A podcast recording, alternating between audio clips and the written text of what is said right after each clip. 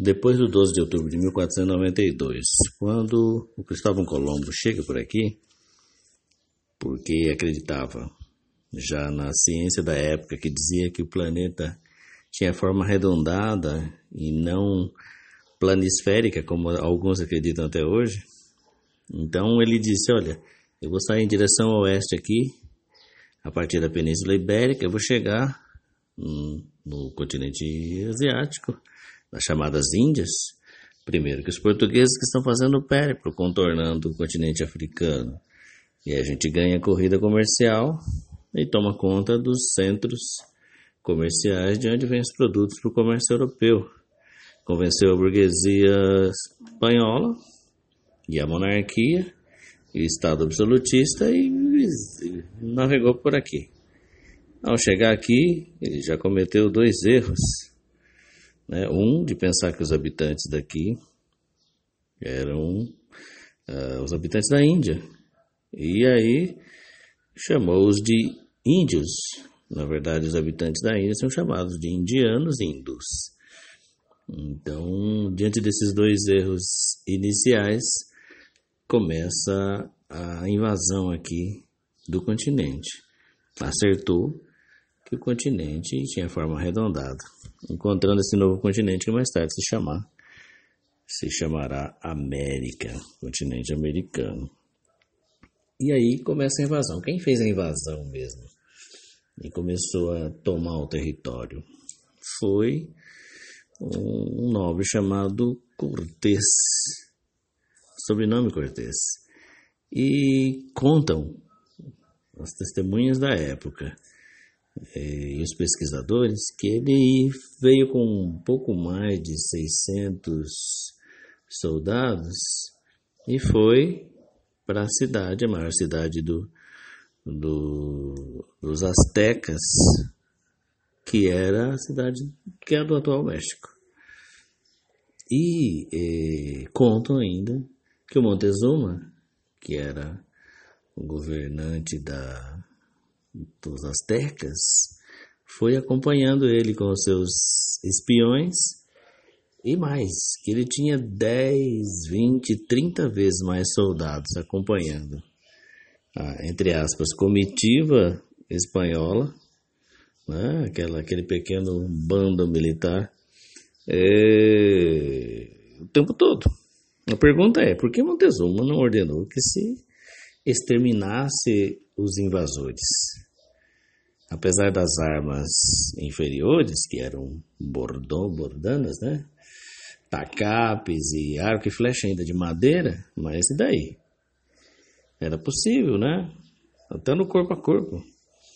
E por que não? Bom, contam, e isso faz muito sentido, que ele primeiro tinha uma arrogância, né? uma grande arrogância, porque dizia, a hora que eu quiser, eu extermino esses inimigos, se precisar.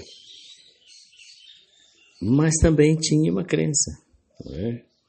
O Cortés era muito parecido com um deus dos astecas chamado Huitzilopochtli, que, segundo a crença dos sacerdotes astecas, viria estava próximo da vinda dele para renovar o mundo.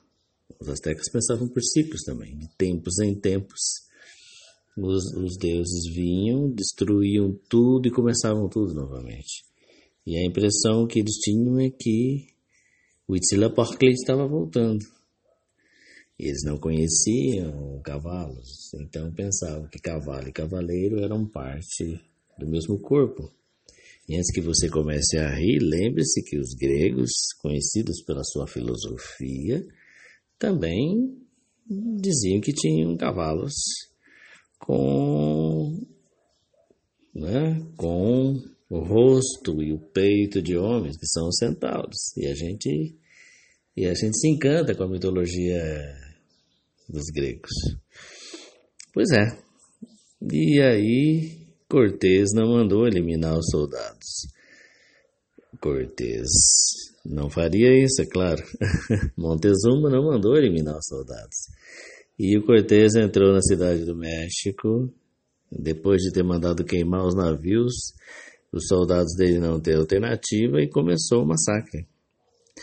Contam que a cidade do México tinha cerca de 80 mil habitantes, muito mais numerosa que a maioria das cidades europeias do período. Que eles foram dizimados.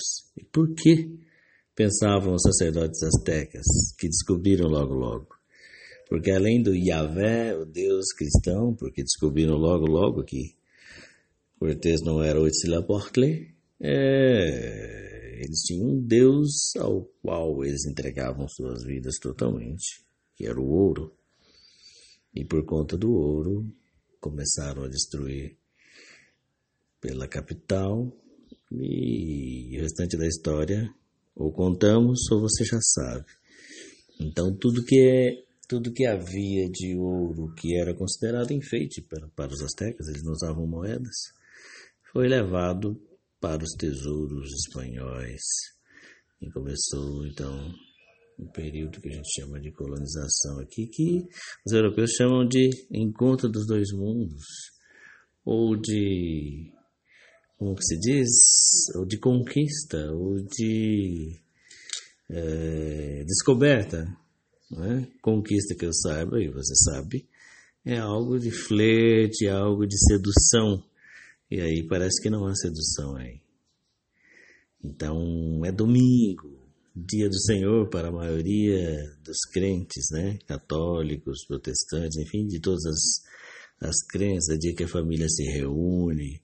Você deve estar perguntando, mas que história é essa? Que poema, que crônica é essa para domingo? Bom, é um Acorda América 2, né? para a gente cuidar com as crenças, separar o cavalo do cavaleiro, separar os que falam em nome de Deus, dos próprios deuses, ou do próprio Deus, para quem acredita. Então, acorda, América. Tenha um bom domingo. Não quero estragar a sua ceia de domingo, apenas trazer uma história que se encaixa no mês de outubro. O mês de outubro que é tão bacana, tem tantas coisas bacanas mas que é bom que a gente não esqueça da história. Proteja-se.